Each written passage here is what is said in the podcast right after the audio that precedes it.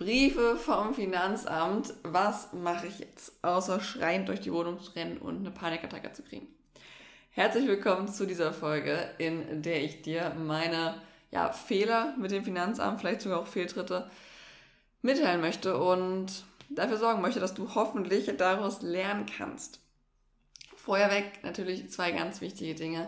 Nummer eins, ich bin keine Steuerberaterin. Das hier ist keine äh, rechtsverbindliche Beratung. Das sind keine Tipps, die ich an dich gebe, ähm, weil ich es einfach nicht geben darf. Das ist einfach meine Fehler und Fehltritte und vielleicht kannst du daraus lernen. Und Nummer zwei möchte ich dir vielleicht auch vorweg, bevor ich dir jetzt ähm, meine äh, ja doch etwas heiklen Fehler teilweise mitteile, ähm, ganz kurz sagen, dass ich weiß, dass das Finanzamt super angsteinflößend sein kann. Ich persönlich habe aber echt gute Erfahrungen mit dem Finanzamt gemacht. An der Stelle mal Shoutout an Finanzamt Dessau-Rosslau. Ähm, das waren super nette, kompetente, freundliche Leute, die, ja, wo ich immer das Gefühl hatte, wir arbeiten zusammen und nicht die gegen mich. So hatte ich am Anfang nämlich immer ähm, ja, die Vorstellung, dass das Finanzamt so dieses böse Monster ist. Aber ganz im Gegenteil, bisher habe ich nur gute Erfahrungen damit gemacht. Äh, ja, mal abgesehen von der angedrohten Strafe von 5000 Euro. Aber da kann das Finanzamt nicht mal was dafür. Deswegen, dazu kommen wir gleich. Also, ich teile dir jetzt hier so meine drei Top-Fehler, Learnings aus den letzten Jahren, beziehungsweise eben generell aus der Selbstständigkeit mit und hoffe, dass du was mitnehmen kannst. Nummer eins, und ich habe es hier mal als Gefahr 1 betitelt, nämlich du bezahlst Ausgaben in der ersten Jahreshälfte bevor die Steuern fürs Vorjahr abgeführt worden sind. Ich sag mal so, je nachdem, an welchem Stand in deiner Selbstständigkeit du bist, hast du vielleicht noch keine Vorauszahlungen. Oder du hast Vorauszahlungen gemacht und die waren aber niedriger als das, was am Ende bei rauskommt. Also was du am Ende wirklich zahlen müsstest. Und die Jahressteuererklärung gibt man ja meistens so im Sommer ab. Je nachdem, ob du nochmal einen Steuerberater hast, dann kann man nochmal Fristverlängerung beantragen. Auf jeden Fall äh, bin ich jemand Fan davon, das lieber früher zu machen und nicht auf den letzten Tag irgendwie zu schieben.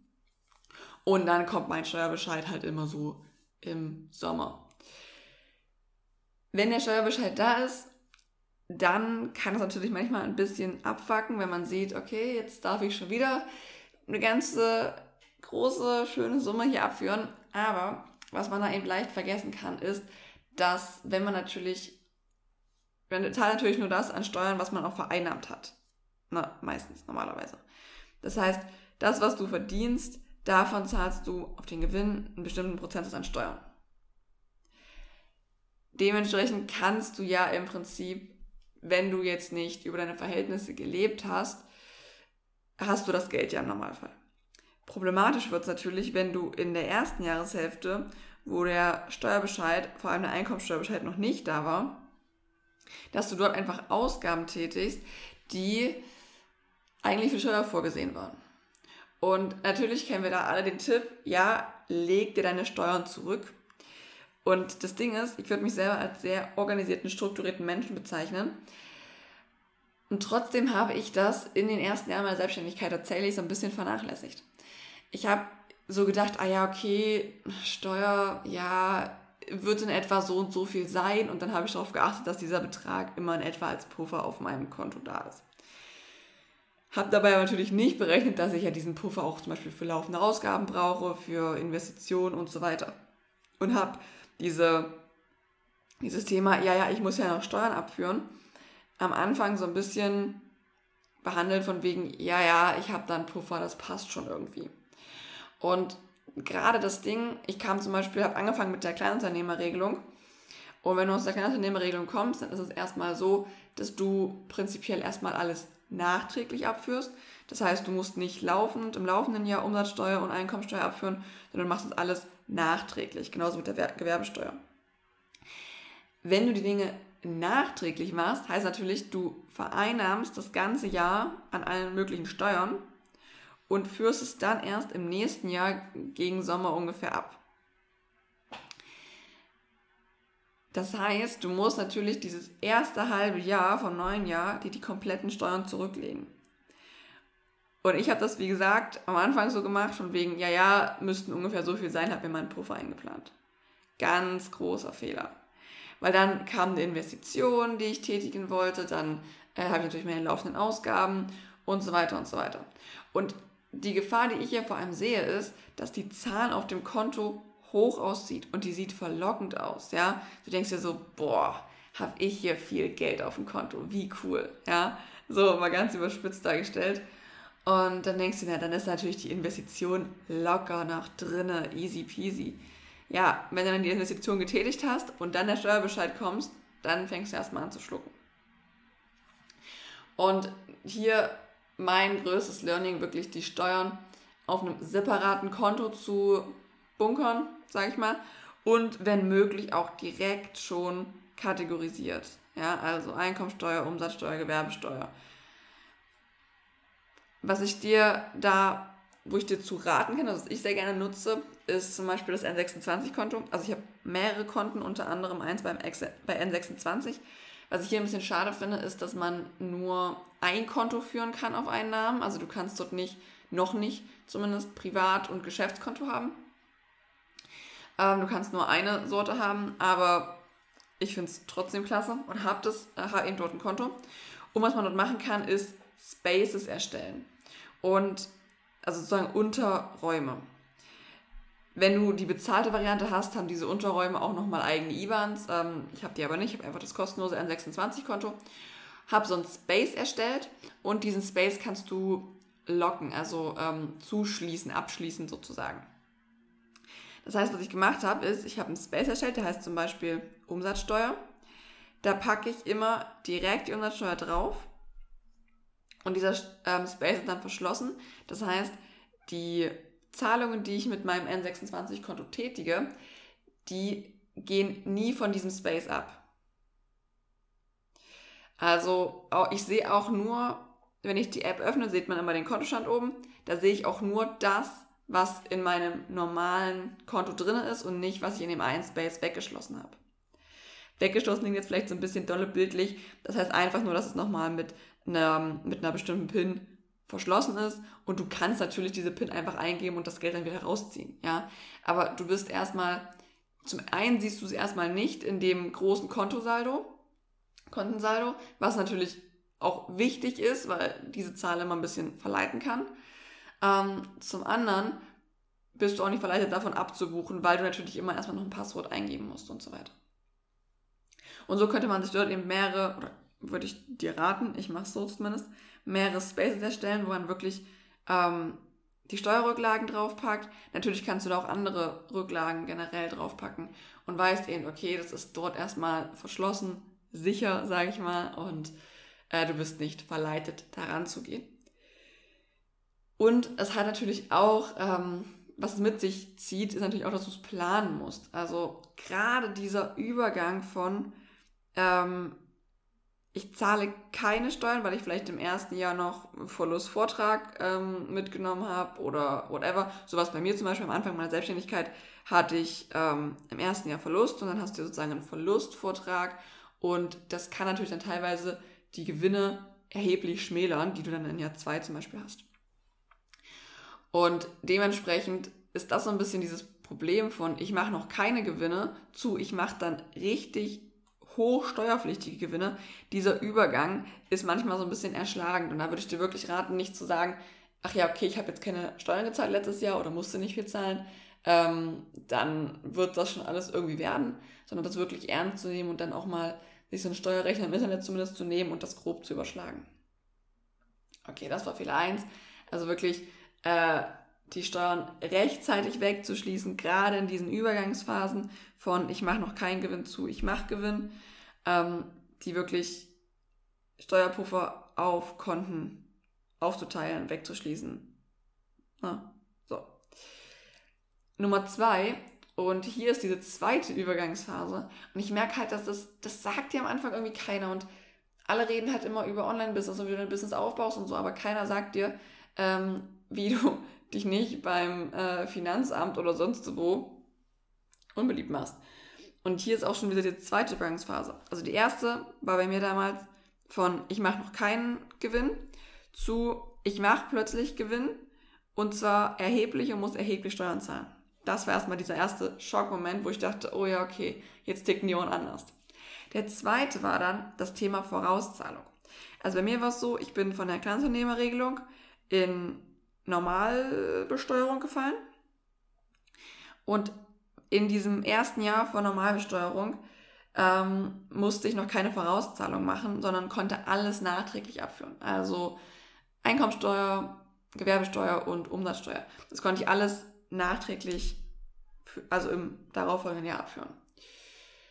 Was natürlich cool ist und bequem ist. Ne? Also klar, wenn du dir einen Puffer gemacht hast, den du hoffentlich dir äh, eingelegt hast, ist es kein Problem. Problematisch wird es dann, wenn im Jahr drauf das Finanzamt merkt, ah ja, stimmt, sie macht jetzt gute Gewinne, sie hat jetzt ein normales Unternehmen, kein Kleinunternehmen mehr, dann nehmen wir doch mal Vorauszahlungen ein. So, und natürlich habe ich schon mal von diesen Steuervorauszahlungen gehört gehabt, aber ganz ehrlich, ähm, ich dachte, naja gut, äh, ich habe das jetzt nachträglich gemacht, also wird es ja erstmal so bleiben, ne? Ja, war nicht so. Ähm, kurz nach dem ersten ordentlichen Steuerbescheid kam dann auch der Vorauszahlungsbescheid äh, und ich habe mich dann ziemlich erschrocken. Und mit erschrocken meine ich, ich habe geweint. also ich saß wirklich auf meiner Couch und dachte mir, nee, das kann jetzt nicht wahr sein. Was ist es hier für eine horrend hohe Zahl? Und gerade wenn du zum Beispiel dann am Anfang des Jahres hohe Investitionen machst und dein Gewinn äh, gar nicht so sehr die Ausmaße vom Vorjahr annimmt, was ja immer mal passieren kann, ja. Also in diesem Business Space muss ja alles immer wachsen und wachsen und wachsen und wenn du nicht wächst, bist du ein Loser. Sehe ich absolut nicht so. Äh, es gibt auch mal Jahre, da läuft es nicht so gut oder mal Monate und das ist völlig in Ordnung. Und gerade wenn dann noch dazu kommt dieser Vorauszahlungsbescheid, da denkst du dir auch, holla die Waldfee, wie mache ich das jetzt? So, ähm, auch hier großes Learning Nummer eins, rechne mit Vorauszahlungen. Nummer zwei, kommuniziere mit dem Finanzamt. Ja, also wenn du da plötzlich eine Vorauszahlung machen sollst und die übersteigt das, was du äh, gerade an Gewinn machst, sprich mit denen. Ich habe da gute Erfahrungen gemacht damals. Ähm, und auch hier wieder plan dir wirklich die Puffer nicht mal nach einem halben Jahr ein. Ja, ich hatte ja gerade schon von diesen Unterkonten geredet. Mach das wirklich laufend. Also ich habe einmal im Monat, Monatsanfang logischerweise, ein kleines Steuerdate äh, und pack da alles weg, wo es hingehört und habe so wirklich immer die Sicherheit, ey, alles gut, ich kann wahrscheinlich bezahlen, die liegen da ganz, ganz sicher auf irgendeinem Konto verschlossen, die kann ich auch nicht ausgeben und alles gut, ja. Also achte da wirklich drauf, äh, wenn du auch so in diese Phasen reinkommst, dass du irgendwann Vorauszahlungen machen musst und dass du davon nicht plötzlich erschreckt wirst. Und Learning Nummer drei ist ein Learning, was mich fast ja, 5000 Euro gekostet hätte und wo jetzt auch noch ein dritter Player mit ins Spiel kommt. Jetzt sind es nämlich nicht nur ich und das Finanzamt, was sich auseinandersetzen müssen. Jetzt kommt noch das gute alte Bundeszentralamt für Steuern ins Spiel. Äh, hatte ich bis dato noch gar nicht so auf dem Schirm. Ist nochmal was anderes als das Finanzamt. Äh, es gibt einen Kommunikationsfluss zwischen den beiden, der ist aber nicht so super, wie mir gesagt wurde. Jedenfalls ähm, kam da mal ein Briefchen an, das mich wieder in die nächste fast Panikattacke getrieben hätte. Ähm, und da stand drin, sie haben steuerfreie Umsätze angegeben. Wir haben aber keine ZM erhalten. Dementsprechend ähm, behalten wir uns das Recht vor, ihnen 5000 Euro Strafe in Rechnung zu stellen. So ungefähr war das. Ne? Ich weiß natürlich nicht mehr ganz genau, aber das war im Prinzip, was der Brief ausgesagt hat. Ja, ich erstmal aus allen Wolken gefallen. Ich habe überhaupt nicht gerafft, was die erstmal von mir wollen. Was ist eine ZM? Warum hier 5000 Euro? Und wer seid überhaupt ihr Motherfucker jetzt hier? Ähm, als ob ich nicht schon genug Probleme mit dem Finanzamt hätte oder genug, ähm, ja, generell zu tun mit denen hätte. Jetzt auch noch ihr. Okay, was ist da passiert? Ähm, Folgendes. Ich habe meistens oder nutze eigentlich immer noch meistens Copecard und Digistore, um meine Kurse, aber vor allem auch um meine 1 zu 1 Zusammenarbeiten abzurechnen. Das ist für mich einfach leichter, gerade wenn es um Ratenzahlungen geht. Jetzt hatte ich aber zwei Kunden, da ging das aus jeweils individuellen Gründen nicht. Und da haben wir Rechnungsstellung genutzt. Ich mache das auch so manchmal Rechnungsstellung, ja, aber ähm, bei denen ging es halt nicht anders und dann haben wir das so gemacht. Das Ding war, das war einmal ähm, eine Kundin aus Frankreich und einmal ein Kunde aus Österreich. Übrigens mal Shoutout an alle ÖsterreicherInnen. Ich habe unverhältnismäßig viele Kunden, also wenn es jetzt so nach Einwohner geht, aus Österreich. Ihr habt halt richtig cool, ihr habt so ein richtig krasses Investitionsmindset, habe ich festgestellt. Feiere ich richtig. Ähm, ja, jedenfalls zurück zum Thema. Ähm, wenn du über Landesgrenzen, also über die deutsche Grenze zumindest verkaufst, dann kannst bzw. solltest du das Reverse Charge Verfahren nutzen. So, das heißt, ähm, die Rechnung sieht dann ein bisschen anders aus und du stellst auch keine Umsatzsteuer in Rechnung und diejenigen zahlen sie auch nicht an dich. Das heißt, du vereinnahmst die Umsatzsteuer erstmal nicht. Ähm, diejenigen machen das dann mit ihrem Finanzamt aus, brechen das dann mit der Vorsteuer und so weiter und so weiter. Jedenfalls ähm, hat mich da jemand darauf hingewiesen, dass ich das so machen kann. Ähm, das war meine erste Kundin außerhalb Deutschlands, mit der ich eben Rechnungsstellung gemacht habe. Und so hat er mir das gesagt, dass es das gibt. Ich habe da recherchiert, habe gesehen, ah ja, okay, cool, coole Sache. Ähm, dann hat, hast du so eine Rechnungsvorlage, die du da im Internet überall findest. Habe ich genutzt, das gemacht, alles geklappt, perfekt. Mit dem anderen Kunden nachher auch so. Ähm, und in meiner Steuererklärung habe ich dann dementsprechend auch angegeben, ja, hier steuerfreie Umsätze, ähm, innergemeinschaftliche Lieferungen und sonstige Leistungen heißt das. Kann, kann man angeben, perfekt, gemacht. So, mir nichts weiter dabei gedacht. Dann flatterte irgendwann ein Brief von besagtem Bundeszentralamt für Steuern ein, wo es drin hieß, ja, sie haben diese innergemeinschaftlichen Lieferungen und sonstige Leistungen angegeben, aber wir haben keine Zentra ähm, zusammenfassende Meldung erhalten. Ich dachte mir, okay, was ist das? Brauche ich das? Muss ich das? Ähm, stellt sich heraus, ja, ich muss das. Und zwar, wenn du dieses Reverse Charge Verfahren nutzt, äh, dann musst du eine zusammenfassende Meldung, ZM genannt, vierteljährlich sogar beim Finanzamt einreichen. Und wenn du das nicht machst, dann kriegst du ein Briefchen vom Bundeszentralamt für Steuern, in dem drin steht, mach das mal oder äh, du kriegst eventuell hier 5000 Euro Strafe. Ja, kann man sich ja vorstellen, dass ich erstmal äh, kreidebleich geworden bin. Ich habe auch geweint, äh, viel geweint, weil ich erstmal komplett überrumpelt davon war. Weil du denkst dir so, ey, Steuererklärung ist schon so ein Scheiß und dann bist du froh, dass du das alles hinkriegst und dann kommt der Steuerbescheid und äh, anscheinend war alles richtig und du zahlst deine Steuern und dann denkst du, du bist durch und dann kommt so ein Brief und du denkst dir so, nee, nicht im Ernst. Nicht im Ernst. Jedenfalls ähm, kam der Brief dann und ich habe die ZM dann gemacht, habe auch nochmal ähm, dem Bundeszentralamt geantwortet, also die ZM machst du beim Finanzamt, ähm, habe dem Bundeszentralamt dann nochmal geantwortet, mich auch entschuldigt und so weiter. Und ja, das war im Prinzip die Geschichte. Learning daraus, ähm, erstens, bei Reverse Charge Verfahren brauchst du eine ZM quartalsweise, die du einreichen musst. Äh, vergiss das nicht. Und Learning Nummer zwei, ich hätte das natürlich umgehen können, indem ich mir einfach früher Hilfe geholt hätte. Ja? Ähm, am Anfang ist es ganz normal, dass du vieles versuchst alleine zu machen, habe ich auch, was Buchhaltung, Steuererklärung und so weiter angeht. Äh, aber gerade wenn es speziellere Fälle sind, wenn es eben auch vom Zahlungsverkehr generell mehr wird, dann ist es schon sinnvoll, sich da Hilfe zu holen. Äh, die hätte mir auf jeden Fall diesen netten Brief vom Bundeszentralamt für Steuern wahrscheinlich erspart. Das sind meine drei Learnings. Achte, wie gesagt, besonders auf diese Übergangszeiten von Kleinunternehmerregelung zu normalem Unternehmen und dann von einem ersten Jahr, wo du richtig Gewinn machst, zum zweiten Jahr, wo es dann eben an die Vorauszahlungen gehen könnte. Ähm, und hol dir Hilfe, gerade wenn es um speziellere Sachen geht und denk nicht, das kriegst du schon alles alleine hin. Könnte nämlich sein, kann aber auch schief gehen. Das äh, so viel zu meinen Learnings und Fehlern. Ich hoffe, dir hat die Folge gefallen. Ich würde mich riesig über eine Bewertung freuen auf der jeweiligen Podcast-Plattform, wo du das gerade hörst. Und jetzt wünsche ich dir noch einen wunderschönen Tag und wie immer von Herzen viel Erfolg.